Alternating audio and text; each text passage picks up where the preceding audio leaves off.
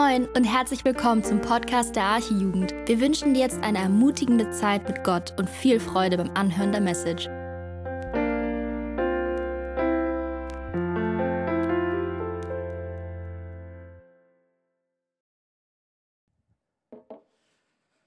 Abend.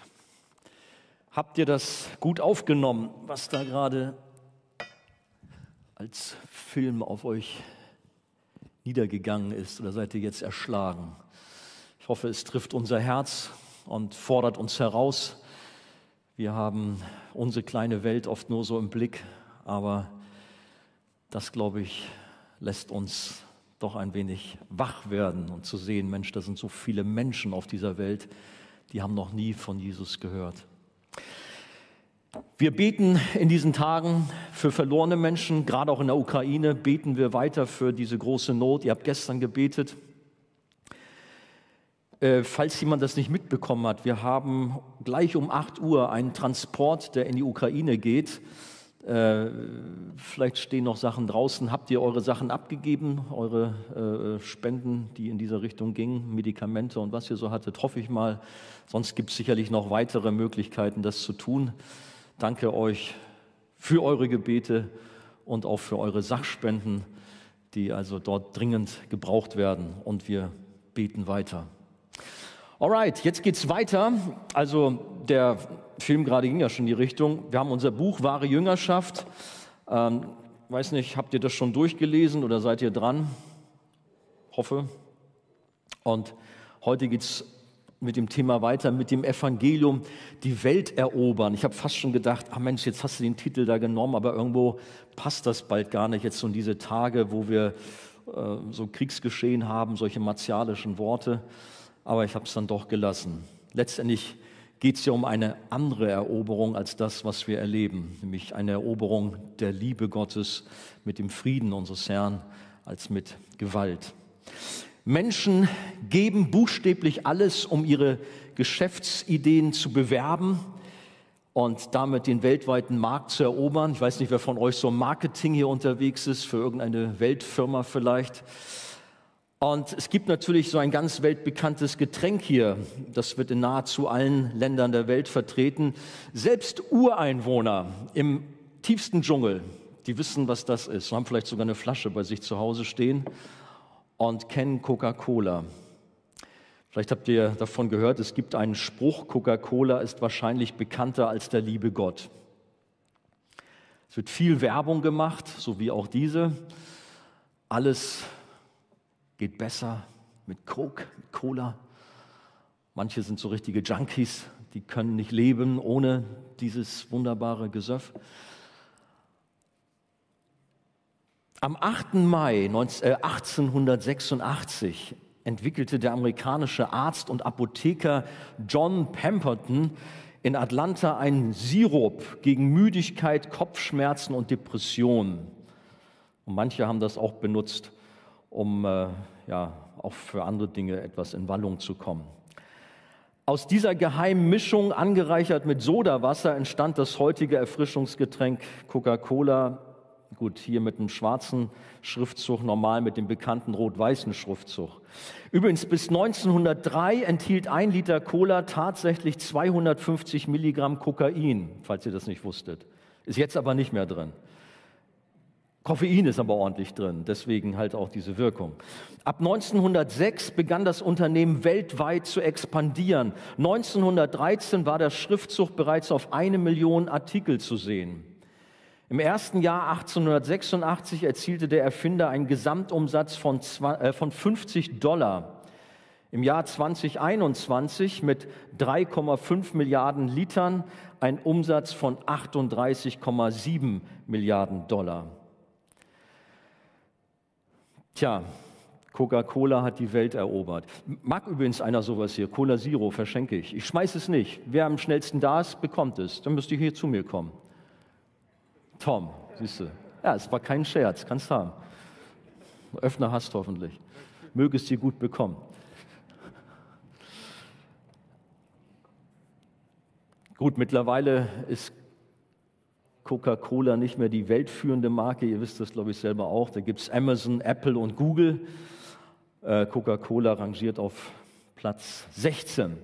Aber die absolute Nummer eins, ihr wisst schon, worauf ich hinaus will, das allerbeste Produkt, was wir haben, ist das Evangelium, die beste Nachricht der Welt von Jesus Christus. Deswegen sitzen wir heute Abend hier und ich möchte uns herausfordern, das, was wir haben, weiterzugeben. Die Leute, die von Coca-Cola angestellt waren oder angestellt sind als Mitarbeiter, haben alles gegeben. Seid auch hier bereit, alles zu geben. Tut ihr das schon, um Menschen nicht für Cola zu erreichen, sondern für Jesus, für das Beste, was wir haben. Wie sieht es dabei mit unserer Vermarktung, ist natürlich das falsche Wort, des Evangeliums aus?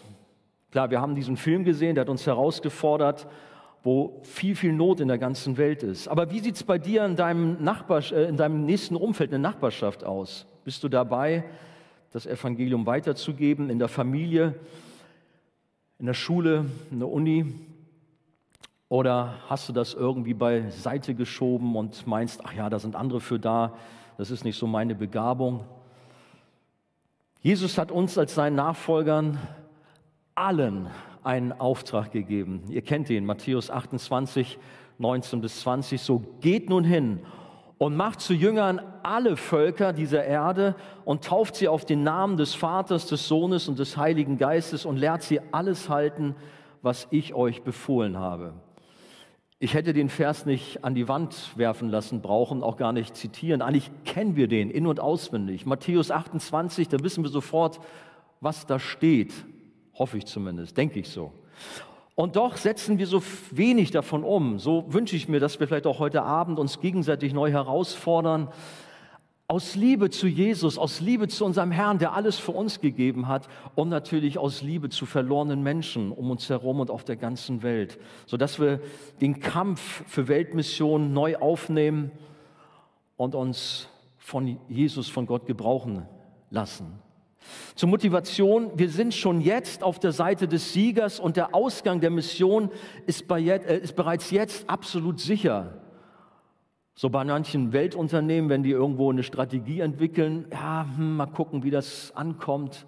Manche sind auch kläglich gescheitert mit ihren Produkten, aber unsere Botschaft vom Evangelium, die erreicht die ganze Welt und die ist siegreich, weil wir auf der Seite des Siegers sind. Jesus ist der Sieger und wird am Ende der Zeit sein ewiges Friedensreich aufrichten, wie wir wissen. Und wir als seine Nachfolger werden für immer bei ihm sein. Im Marketing macht man sich viel Gedanken auch über Logos, über Strategien. Wir haben das beste Logo übrigens.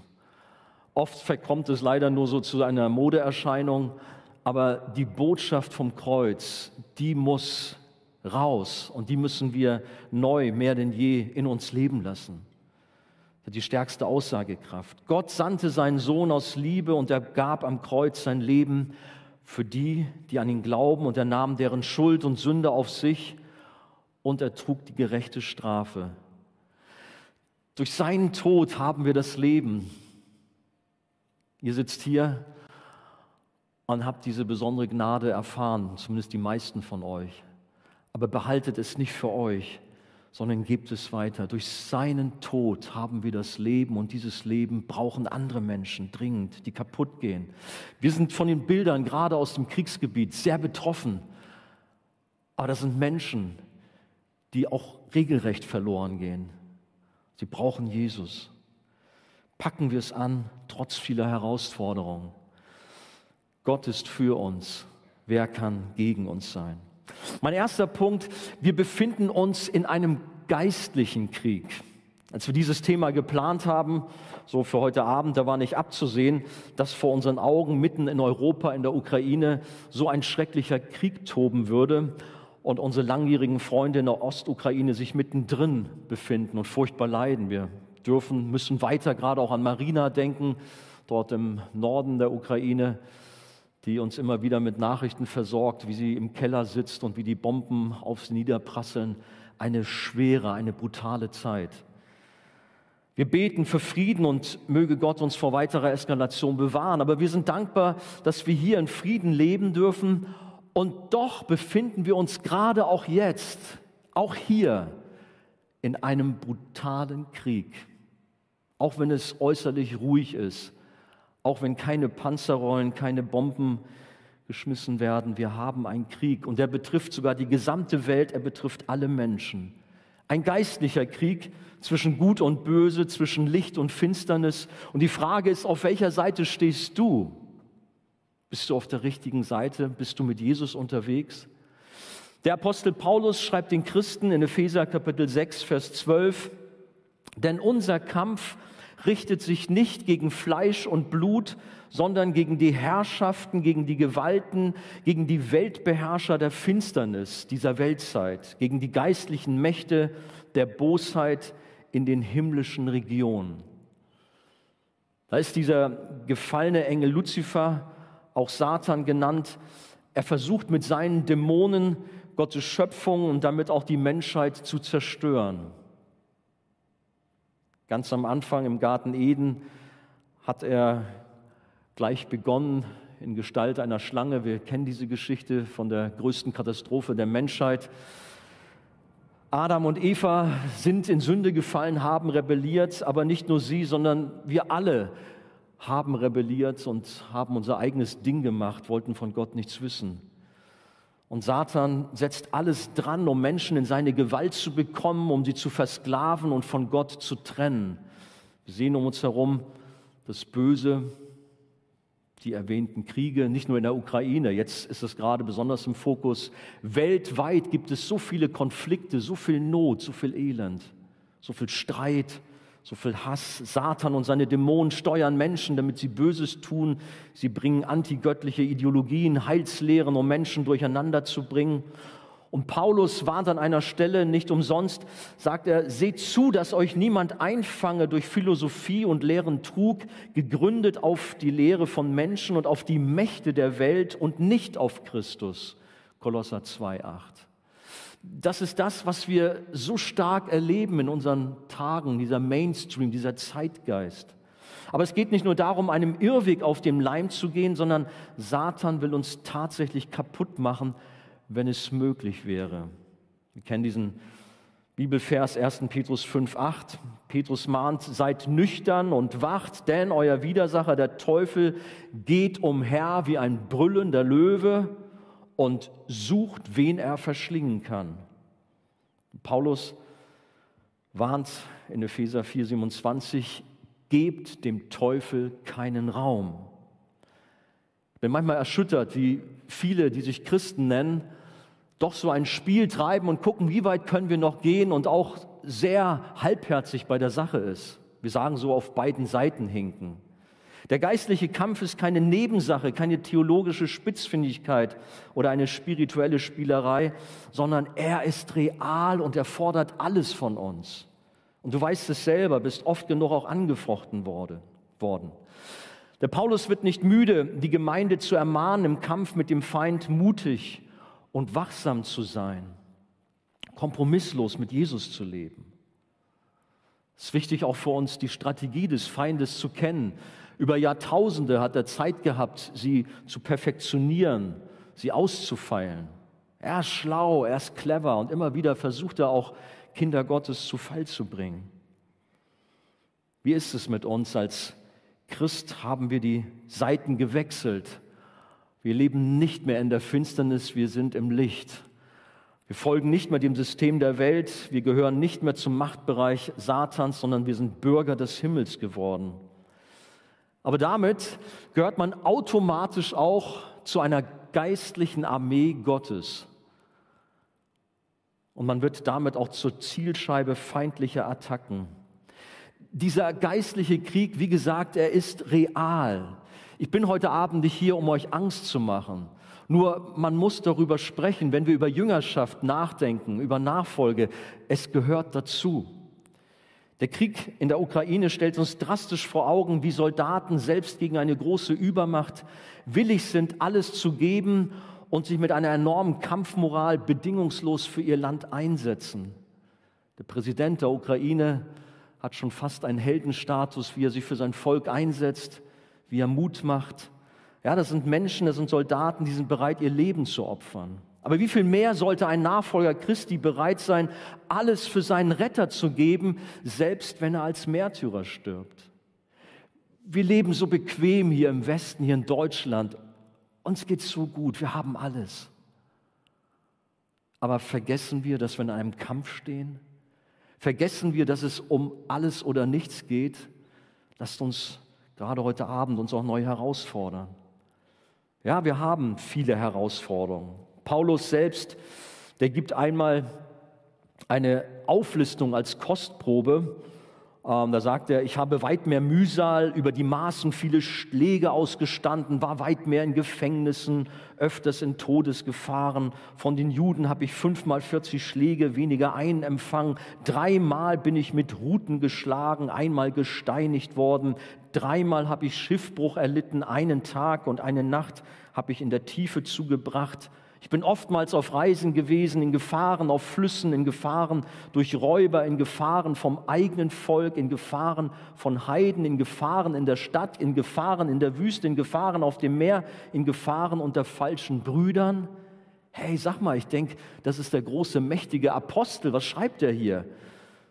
In Arbeit und Mühe, oftmals in Nachtwachen, in Hunger und Durst, oftmals in Fasten, in Kälte und Blöße, zu alledem der tägliche Andrang zu mir, die Sorge für alle Gemeinden.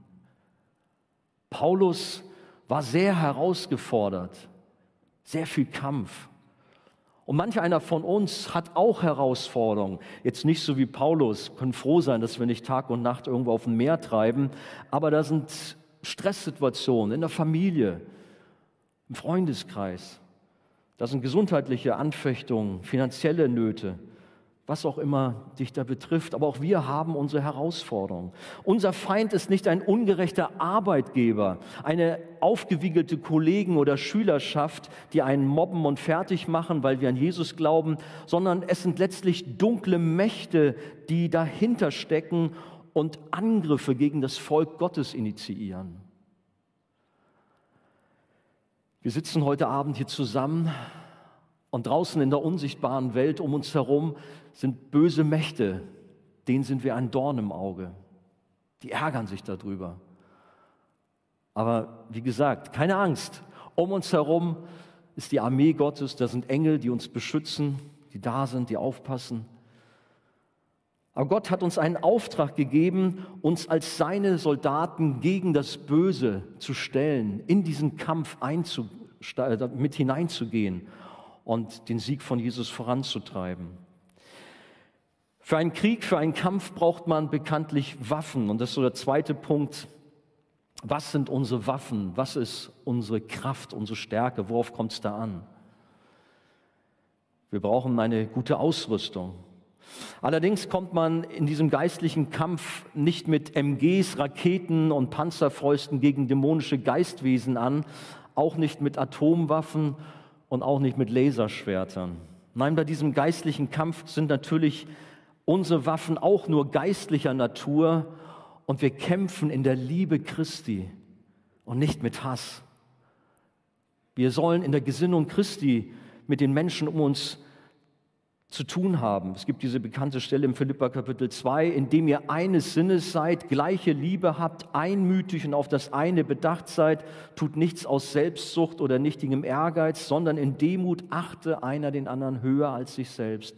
Jeder schaue nicht auf das Seine, sondern jeder auf das des anderen. Und dann, denn ihr sollt so sein, wie Christus Jesus auch war. Also in dieser Gesinnung sind wir gefordert, miteinander umzugehen und auch in diesem Kampf zu stehen. Paulus schreibt im Übrigen, das ist äh, Epheser 6, Vers 10 bis 11 und 13 bis 18, im Übrigen, meine Brüder. Und da kommt er als erstes dann auf Kraft zu sprechen. Es ist nicht unsere Kraft, nicht unsere Power, sondern seid stark in dem Herrn, in der Macht seiner Stärke. Ein ganz wichtiger Unterschied. Und nun, zieht die ganze Waffenrüstung Gottes an, damit ihr standhalten könnt gegenüber den listigen Kunstgriffen des Teufels. Deshalb ergreift die ganze Waffenrüstung Gottes, damit ihr am bösen Tag widerstehen und nachdem ihr alles wohl ausgerichtet habt, auch äh, euch behaupten könnt. So steht nun fest, eure Lenden umgürtet mit Wahrheit und angetan mit den Brustpanzer der Gerechtigkeit und die Füße gestiefelt mit der Bereitschaft zum Zeugnis für das Evangelium des Friedens. Vor allem aber greift den Schild des Glaubens, mit dem ihr alle feurigen Pfeile des Bösen auslöschen könnt. Und nehmt auch den Helm des Heils und das Schwert des Geistes, welches das Wort Gottes ist, indem ihr zu jeder Zeit betet mit allem Gebet und Flehen im Geist und wacht zu diesem Zweck in aller Ausdauer und Fürbitte für alle Heiden. Zum Schluss sehen wir das Gebet. Marki hat es von noch gesagt. Das Gebet ist eine wichtige Waffe. Super, wenn ihr betet, wie gestern Abend und wenn wir weiter dranbleiben, nicht nur für die Ukraine und für Lateinamerika, sondern wir brauchen Gebet für unsere Situation, für unsere Herausforderung. Betet mit allem Gebet und Flehen im Geist und wacht zu diesem Zweck in aller Ausdauer und Fürbitte für alle Heiligen. Der Paulus, der hatte hier bei diesem Bild im Epheser, und eigentlich kennt ihr auch dieses Bild, ich sage euch nichts Neues, zumindest wenn ihr langjährige Christen seid, er hatte so einen römischen Legionär vor Augen. Ich habe da mal so einen aus dem Netz rausgesucht. Das war ja damals so die militärische stärkste Macht der Welt. Der sieht eher aus nach Asterix und Obelix vielleicht. Ne? aber so habt ihr mal noch mal eine kleine Ahnung. Und heute würde Paulus sicherlich einen Elitesoldaten nehmen mit äh, Nachtsichtgerät und besten Waffen, Hightech. Das hätte er mit Sicherheit heute gebraucht. Aber das war halt damals so die Waffen, die sie so hatten. Am liebsten hätte ich euch so eine komplette Rüstung mal mitgebracht, um das euch noch mehr zu demonstrieren. Eine kleine Kostprobe habe ich allerdings tatsächlich. Äh, wenn ich das schon bei mir im Büro liegen habe, jetzt versteht mich nicht falsch, der Andi ist ein Pazifist, ein Pastor. Kennt ihr sowas? Herr der Ringe kennen ja manche. Das ist, ich habe mir das mal ausgeliehen bei Frodo. Und äh, es, soll leut, es soll blau leuchten, wenn irgendwelche Gefahr droht. Es leuchtet nicht blau. Okay. Ähm, das ist so in etwa ein, ein Schwert, was auch so ein Römer hatte von der Größe her. Das ist jetzt das Einzige, was ich mal mitgebracht habe, um das mal ja, mal einfach mal dabei zu haben. Ich bin froh, dass wir nicht in so einen Kampf stehen. Aber geistlich gesehen brauchen wir ebenso Waffen. Und Paulus hat eben nicht von ungefähr diesen Soldaten mit seinen Waffen benutzt. Für Paulus war das sehr real. Es hatte ihn beeindruckt. Er wusste von der Kampfkraft der Römer aber hat eben dann diese Brücke zu uns geschlagen, dass auch wir herausgefordert sind, alles zu geben diesem Kampf. Und lasst uns vielleicht die Zeit nehmen, auch mal ein bisschen hineinzuschauen, was bedeutet denn diese Ausrüstung? Es gibt keinen Soldaten, also einen richtigen, echten Soldaten, der in einen Konflikt, zum Beispiel auch mit chemischen oder biologischen Waffen, ohne eine entsprechende Schutzkleidung und Gasmaske gehen würde. Aber ich erlebe so viele Christen, die völlig sorglos, lau und schwach im Glauben sind, also unbewaffnet in einen Kampf mit einem hochgerüsteten, aggressiven Feind stolpern. Und lasst mich einfach mal euch alle herausfordern. Wie lebst du deine Woche? Wie bist du unterwegs mit Jesus? Ganze Sache oder nur halbherzig? Was sind deine Dinge, mit denen du dich beschäftigst, mit denen du Zeit verbringst? Verschwendest du dein Leben oder bist du voll drauf mit Jesus und gibst alles für ihn? Sind wir nicht oft naiv und bedenken gar nicht, worauf es ankommt und in welcher Gefahr wir uns mit einem schwammigen Leben, so halb mit Jesus, halb in der Welt, so begeben? Manchmal sehr sorglos. Wir werden nachher noch dieses bekannte Lied singen, voll Gottes komm, zieh deine Rüstung an. Das ist echt angesagt. Man kann diese Epheser 6 Stelle tausendmal lesen. Was nützt dir das, wenn du nicht selber mit dabei bist, nicht selber diese Rüstung anlegst? Da ist von einem Gürtel der Wahrheit die Rede. Für den Römer war es wichtig, dass seine Tunika, das Untergewand, von einem Gürtel festgehalten würde, wurde, damit es ihm nicht im Kampf behindert hat. Für uns heißt das, wir sollen als Christen in der Wahrheit von Gottes Wort gegründet sein. Wir sollen die Wahrheit der gesunden Lehre kennen aber auch in der Wahrheit leben und nicht heucheln und in Lüge und Halbwahrheiten leben. Brustpanzer der Gerechtigkeit, das nächste. Der Legionär wurde durch einen Panzer, Kettenhemd, Eisen oder Lederplatten an den lebenswichtigen Stellen seines Körpers, also das Herz, die inneren Organe, geschützt. Gott sei Dank sind wir viel besser geschützt, die durch oder durch die uns zugerechnete Gerechtigkeit von Jesus Christus. Im Tausch für unsere Sünde hat Jesus uns seine Gerechtigkeit übertragen, mit der wir vor dem Vater bestehen können. Dann haben wir die Stiefel der Bereitschaft, das Evangelium zu verkündigen. Gut, wenn man so einen römischen Soldaten da sieht, wie er da angeblendet ist, es sind nicht wirklich Stiefel in dem Sinne, Sandalen vielleicht mehr. Aber sie waren mit gut 1000 Nägel beschlagen, sodass er damit ohne Probleme 1000 Kilometer laufen konnte und kämpfen konnte, Standfestigkeit hatte. Übertragen auf uns heißt es, als Christen haben wir Frieden mit Gott und diese Zuversicht macht uns fest und stark, aber auch beweglich und offensiv, um die Botschaft des Friedens den Menschen zu bringen. Und dann kommt Paulus in unserem Text und sagt, vor allem aber ergreift was? Den Schild des Glaubens. Und das kommt auf dem Bild auch ganz gut durch. Der Legionär hatte im Kampf nicht einen kleinen Rundschild, sondern diesen großen Langschild, der den kompletten Körper geschützt hat. Und unser Schild ist der lebendige Glaube an Jesus Christus als den Retter. Dieser Schild ist in der Lage, die feurigen Pfeile des Teufels auszulöschen. Und wir brauchen ihn alle. Auf uns prasseln täglich viele brutale Pfeile ein, die uns kaputt machen wollen. Böse Gedanken, Versuchungen, Zweifel. Dann haben wir den Helm des Heils noch. Für Soldaten ist natürlich auch gerade der Helm etwas besonders Lebenswichtiges, denn er schützt den empfindlichen Kopf. Unser Helm des Heils das ist die feste, unumstößliche Gewissheit, dass wir zu Jesus gehören, dass wir gerettet sind. Wir haben eine lebendige Hoffnung, die uns niemand wegnehmen kann. Der Sohn und der Vater halten uns fest. Johannes Kapitel 10 spricht davon. Nichts kann uns scheiden von der Liebe Gottes. Römer 8. Christus ist Anfänger und Vollender unseres Glaubens. Hebräer 12. Wir haben so viel Grund, uns zu freuen, dass wir sicher sind, dass wir eine Heilsgewissheit haben dürfen. Ja, und dann haben wir hier noch das Schwert des Geistes. Der Legionär hatte ein Kurzschwert für den Nahkampf, sodass er sich nicht nur verteidigen, sondern damit auch in die Offensive gehen konnte. Und ja, tatsächlich auch damit richtig kräftig dem Gegner eine verpassen konnte. Alle anderen Waffen dienen eigentlich nur zur Abwehr. Aber hier ist die einzige Angriffswaffe und dies zeigt uns die Strategie, nämlich dass unsere Rüstung defensiv, verteidigend ausgerichtet ist. Aber dennoch sind wir nicht passiv. Das Schwert ist dazu da, den Gegner zu bekämpfen, wenn er uns zu nahe kommt. Und da sind wir gut beraten, dass wir die Bibel kennen. Das ist natürlich das Bild, was Paulus gebraucht, dass das Schwert das Wort Gottes ist. Dass wir auch wirklich wissen, was steht in der Bibel eigentlich drin. Ich meine jetzt nicht, dass wir wissen, okay, Jesus ist der Sohn Gottes und so die groben Geschichten, sondern dass wir auch theologisch bewandert sind. Dass wir nicht von irgendwelchen, ich habe euch in der Mail gerade von einer Sekte geschrieben, die versucht irgendwie an Leute ranzukommen. Dass wir gewappnet sind, dass wir wissen, worum es geht. Manchmal bin ich echt schockiert, dass Leute aus christlichen Kreisen noch nicht mal richtig beschreiben können, was eigentlich Sünde ist.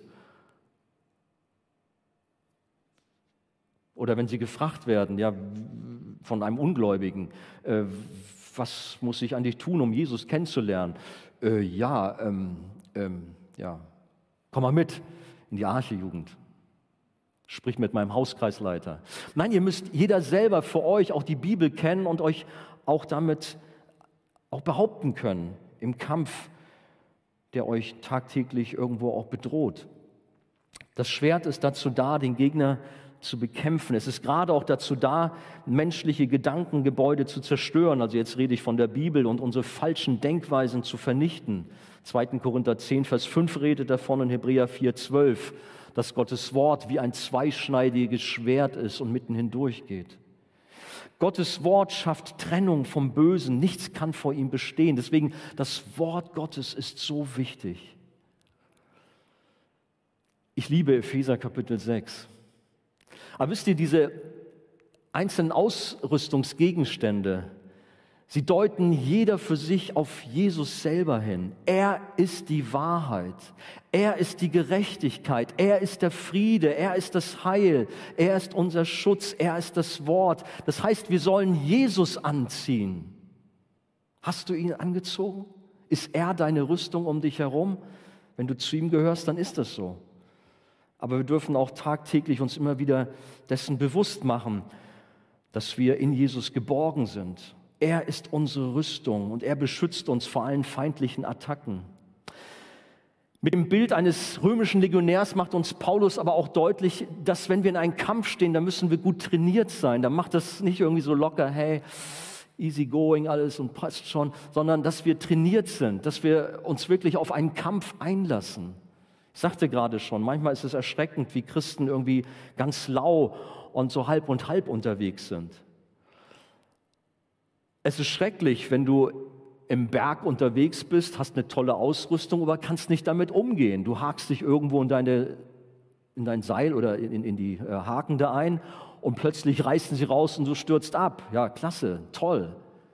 Oder ein Taucher, du hast eine wunderbare Taucherausrüstung, Sauerstoffgerät, aber weißt nicht damit umzugehen und ertrinkst jämmerlich. Gott bewahre uns davor. Wir müssen also lernen, mit der geistlichen Waffenrüstung, die Gott uns gegeben hat, umzugehen, sie anzuwenden.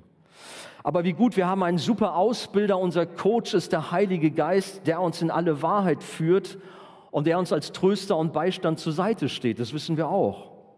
Als Jesus zu seinem Vater in den Himmel ging, hat er uns den Heiligen Geist gesandt, damit wir als seine Nachfolger nicht alleine zurückbleiben, sondern dass wir jemanden an unserer Seite haben. Und ohne diese dritte Person des dreieinigen Gottes können wir die Mission, den Auftrag von Jesus nicht erfüllen. Er hilft uns, diese geistliche Waffenrüstung anzulegen, zu gebrauchen.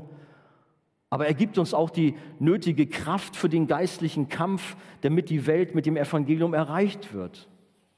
Erinnern wir uns daran, was Jesus zu seinen Jüngern gesagt hat. Ihr werdet Kraft empfangen, wenn was? Wenn der Heilige Geist auf euch gekommen ist und ihr werdet meine Zeugen sein in Jerusalem, in ganz Judäa und Samaria bis an das Ende der Erde. In Hamburg, in Quickborn, in Stade, in Europa, aber auch wie in dem Film gesehen, vielleicht gibt Gott einen Impuls und sagt, Mensch, noch sitzt du hier im Trocknen, aber ich habe etwas vor mit dir. Ich möchte dich in entfernte Länder schicken, zu einem Volksstamm, der noch nie etwas von Jesus gehört hat. Bist du bereit zu gehen? Möge unser Herr Menschen ansprechen und sie in diesen Dienst rufen. Jesus hat nicht gesagt, ihr werdet immer die passenden Worte und nie Probleme haben. Er sagte einfach nur, ihr werdet meine Zeugen sein.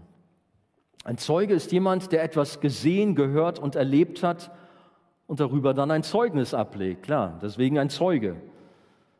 Und dann heißt es auch, ihr werdet sein. Es ist keine Aufforderung, ihr sollt, sondern eine Feststellung. Wenn du ein Nachfolger Christi bist, dann bist du auch ein Zeuge, automatisch. Und du sollst einfach nur erzählen, was du mit Jesus erlebt hast. Es bedeutet, Bericht davon zu geben, wie das Leben von Jesus, sein Tod, seine Auferstehung dich ganz persönlich, dein Herz verändert hat.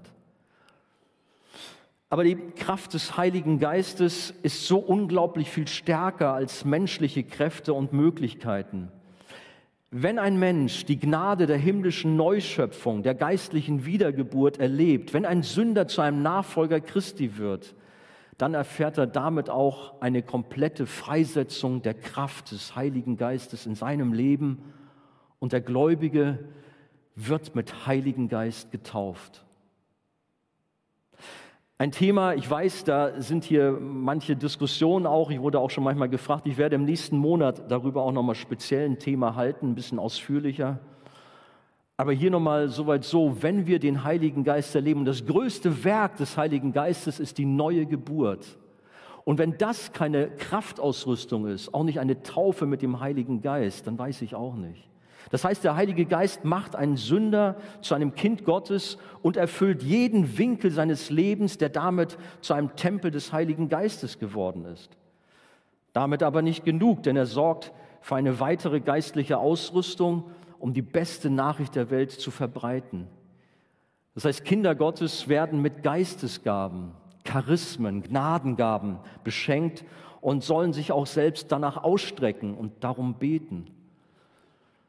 Vielleicht kennt ihr dabei insbesondere 1. Korinther 12, da sind so neun Gaben aufgeführt. Aber es gibt auch Aufzählungen in Römer 12, in Epheser 4 und 1. Petrus 4. Das sind so Aufzählungen, die machen deutlich, dass sie nicht vollständig sind, sondern dass sie nur beispielhaft sind und dass es eine unendliche Fülle von Gaben zum Dienst für Gott gibt. Prophetisch reden, heilen und Wunder wirken steht in einer Reihe mit Dienen, Leiten und Gastfreundschaft üben. Gott teilt seine Gaben so aus, wie er will. Und wir brauchen sie. Wir brauchen sie als Soldaten Gottes in dieser Welt. Wir brauchen sie, um unseren Auftrag auszuführen. Deswegen, wie Paulus gesagt hat, streckt euch aus nach den größeren Gaben. Manchmal ist Zungenrede so das Thema über allem. Da sagt Paulus sogar, hey, das ist eine kleinere Gabe, sondern ihr sollt prophetisch reden, Weissagung, danach streckt euch aus, darum betet. Ich darf euch einladen, das viel mehr oder erneut zu tun, dass ihr sagt, Mensch Gott, ja, ich lese das in deinem Wort, möchte das haben, möchte dir auch in dieser Weise dienen. Bete darum, streck dich aus. Wir sind gespannt, was Gott tut. Gott teilt seine Gaben aus, so wie er will, aber wir dürfen darum beten und dürfen darum ringen. Die Gaben sind nicht zum Selbstzweck da, sondern zur Tröstung, zur Ermahnung und zur Erbauung der Gemeinde. So steht es in 1. Korinther 14, Verse 1 bis 5. Die Gemeinde die Jugendgruppe braucht es, um Gottes Auftrag zu erfüllen. Als letzten Punkt, wir sind mit dem Evangelium unterwegs, sollen das Wort Gottes hinausbringen in alle Welt. Mit Jesus haben wir den Sieg. Ich habe es eingangs schon gesagt.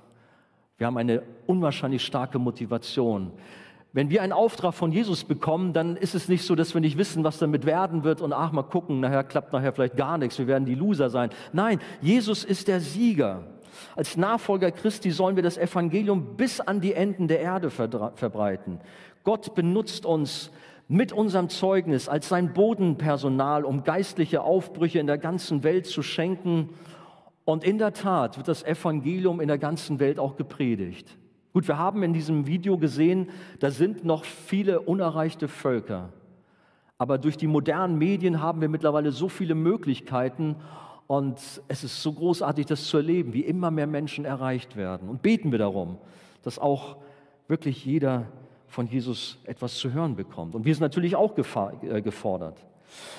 Als Christen bekleiden wir ein hohes Amt Nachfolger von Jesus ist ein, ja, das ist schon was Großartiges. Aber wisst ihr, was die Bibel auch sagt? Wir sind Botschafter, Botschafter des Himmels, Botschafter an Christi Stadt. 2. Korinther 5,20 spricht davon. Wir sollen die Menschen um uns herum aufrufen, sich mit Gott versöhnen zu lassen. Da war einmal ein amerikanischer Präsident, ich weiß gar nicht, das liegt schon zig Jahre zurück, der hat einen Glaubensbruder, das heißt, das war der Präsident des CVJM damals, der hat ihn aufgefordert, als Botschafter für die USA nach Japan zu gehen. Hört mal, was er gesagt hat. Herr Präsident, seit ich Gottes Ruf vernahm, Botschafter für ihn zu sein, bin ich für jede andere Berufung taub. Ich will alleine für Jesus arbeiten. Es war doch jetzt so eine Möglichkeit, groß rauszukommen. Nein, er wusste, seine Aufgabe ist alleine für Jesus da zu sein.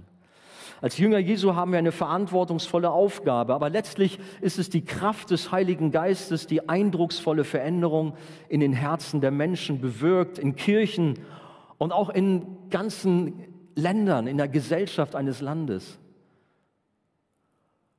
Denke an die Geschichte von Ninive aus der Bibel, die zuerst so versperrt, so zu war, als Jona kam, aber später die ganze Stadt Buße tat, einschließlich der Tiere. Kennt ihr die Geschichte?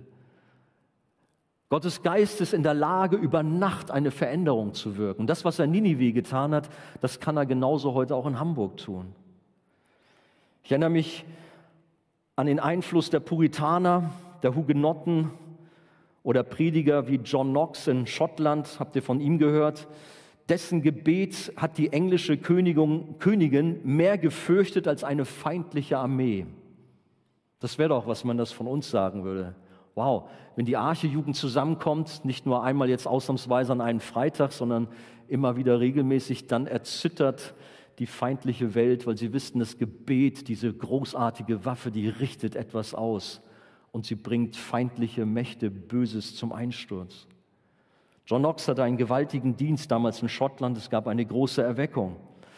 Besonders bekannt sind aber auch die riesen, riesigen Erweckungen unter dem Begriff Great Awakening in Nordamerika, aber auch in Großbritannien im 18., und 19. Jahrhundert. Gab es zum Beispiel einen Erweckungsprediger namens George Whitfield, der hat ohne große Anlage, was ist große? Es gab keine Anlage, also jetzt ist eine technische Hilfe. Er hat vor 80.000 Menschen unter freiem Himmel das Evangelium verkündigt und Hunderte und Tausende haben ihr Leben Jesus gegeben. Oder Jonathan Edwards, von dem habt ihr vielleicht auch gehört. Er hat so eine sehr bekannte Predigt gehalten mit dem Titel, da würde man heute fast schon sagen, du liebe Zeit, bitte nicht bei uns hier. So, so würden manche Kirchen denken. Sünder in der Hand eines zornigen Gottes. Wie kann man so etwas predigen? Das geht doch nicht. Damit äh, stößt man doch Leute vor den Kopf. Ich sage euch, als er seine Predigt gehalten hat, wenn ihr mal so seine Biografie liest oder Geschichten darum, da brach die Kraft des Heiligen Geistes in einer solch einer großen Macht aus, dass die Menschen in Scharen zum Glauben kamen und Gott um Gnade anflehten, weil sie merken, sie sind verloren, sie kommen in die Hölle. John Wesley, ein anderer bekannter Name, durch seinen Einfluss oder auch durch John Newton und Wilberforce gab es diesen, die Abschaffung des Sklavenhandels und auch andere Umwälzungen in der damaligen Gesellschaft. Später kamen Prediger wie Charles Spurgeon, der an der Arche gerne zitiert wird, oder Dwight L. Moody und viele andere Männer und Frauen, die im großen Segen Gott gedient haben und das Evangelium in Kraft verkündigten und Hunderttausende zum Glauben kamen. Gleiches geschah in China, Hudson Taylor ist da zum Beispiel so eine bekannte Persönlichkeit, aber auch in vielen anderen Ländern Asiens und Afrikas. Und auch in Deutschland gab es immer wieder große geistliche Aufbrüche, wenn wir allen voran an die Reformation denken, aber auch danach gab es viele Initiativen und Erneuerungen, die ganze Landstriche erfassten.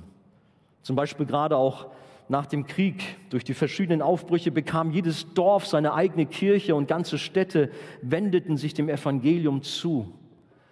Es war der Heilige Geist, der auch außerhalb der Kirchen und geistlichen Zusammenkünfte auf ganze Regionen fiel und die Herzen der Menschen erfasste, sodass Buße und damit eine tiefgreifende Lebensveränderung geschah. Ich habe so einige Bücher davon mir zusammengesammelt und lese diese Berichte. Ich sauge sie auf und sie bringen mein Herz ja, in Sehnsucht. Ich habe Hunger danach und ihr sicherlich auch. Wir beten um Erweckung. Zum Beispiel 1904, 1905 in Wales. Ich zitiere mal einen kleinen Abschnitt.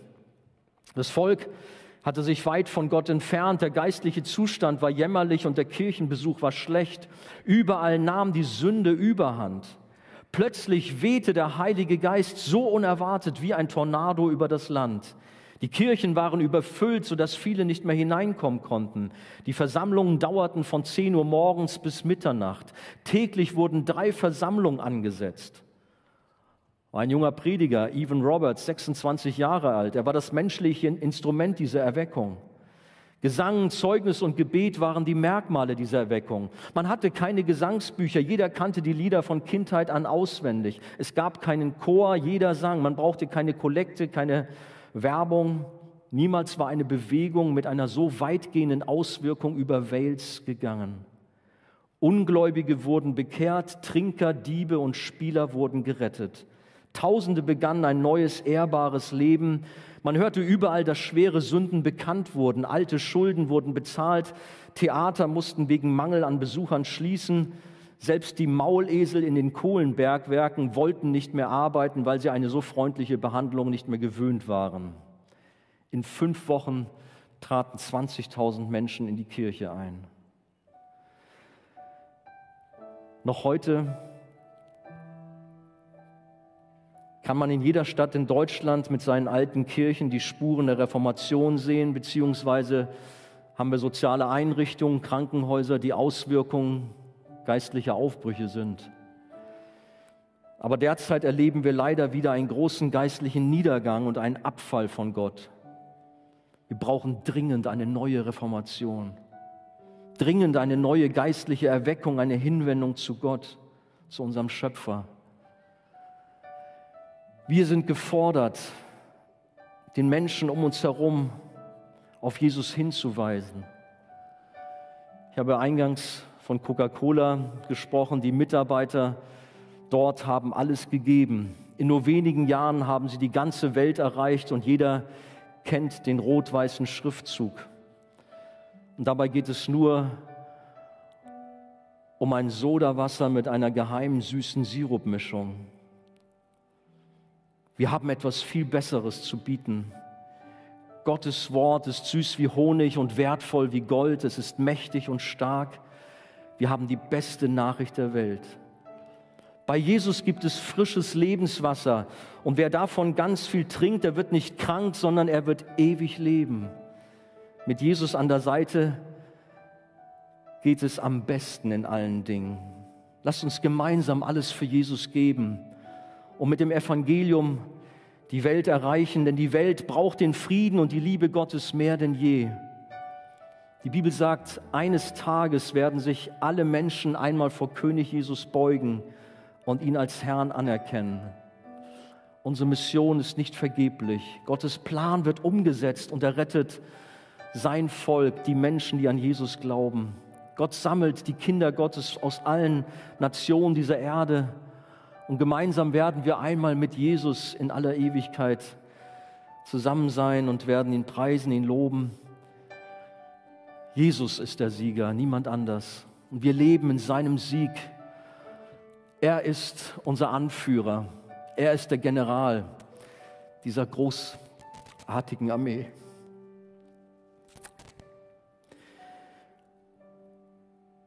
Wir sind gefordert, uns von Jesus gebrauchen zu lassen. Und wenn du dabei bist, dann lade ich dich ein, aufzustehen.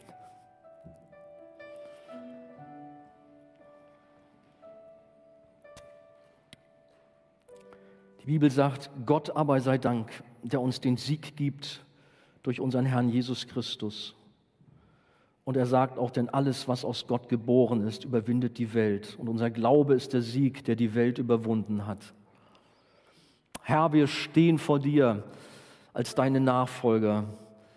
Du hast uns berufen, wir folgen dir. Du hast uns herausgerettet aus dem Machtbereich Satans, der Finsternis und hast uns in dein Licht gestellt. Danke, Herr, für diesen Positionswechsel. Herr, du hast alles für uns am Kreuz gegeben und wir wollen alles für dich geben.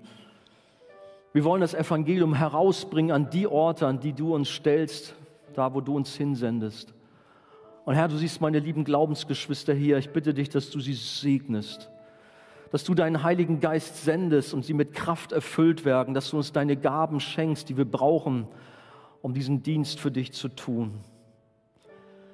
Danke, Herr, für die Waffenrüstung, die du uns gegeben hast, sodass wir als dein Volk siegreich in diesem Kampf stehen dürfen. Herr, wir lieben dich, wir preisen dich. Amen.